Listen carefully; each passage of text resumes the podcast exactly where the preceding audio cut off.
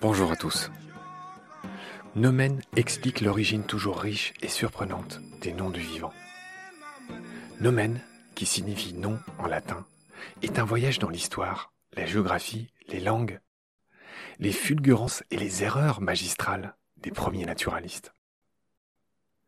Chaque lundi, en 7 minutes, avec mon complice Pierre Avenas, nous passons en revue les très riches, étonnantes ou discutables origines des noms de mammifères, d'oiseaux, de poissons et d'arbres. Dans nos épisodes, nous vous raconterons comment renard a remplacé le mot goupil au XIIe siècle, uniquement grâce au roman de renard, où le loup s'appelle par ailleurs Isengrin et le goupil renard.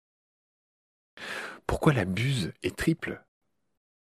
Car tout simplement cet oiseau est impossible à dresser, ce qui nous paraît plutôt une qualité au passage.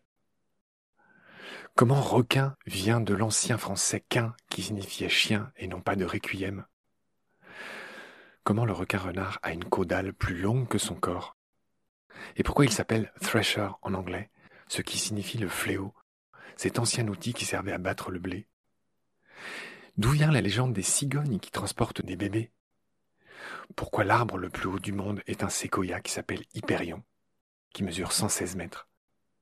Le plus volumineux, un autre séquoia qui s'appelle le général Sherman, occupe le même volume que huit baleines bleues.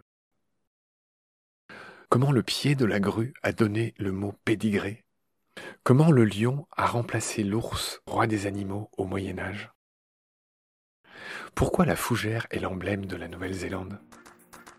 Vous y apprendrez que la manta signifie couverture en espagnol et mille autres trésors des cultures et des langues.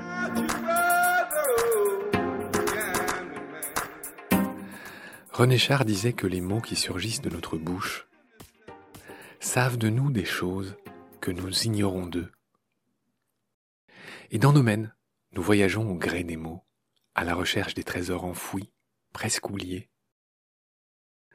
Avec mon complice, Pierre Avenas, nous explorons toutes les facettes des noms les plus communs. Et il y en a beaucoup sous ce gravillon-là aussi.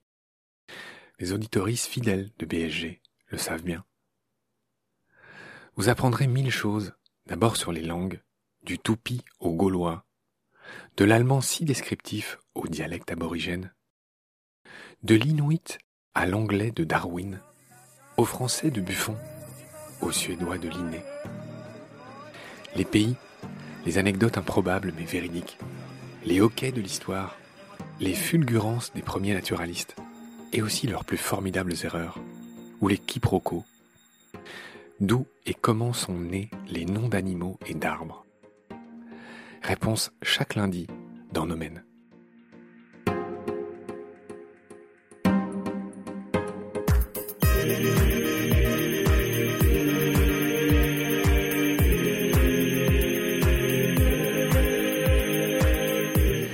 Très bientôt et bonnes écoutes sous le gravillon.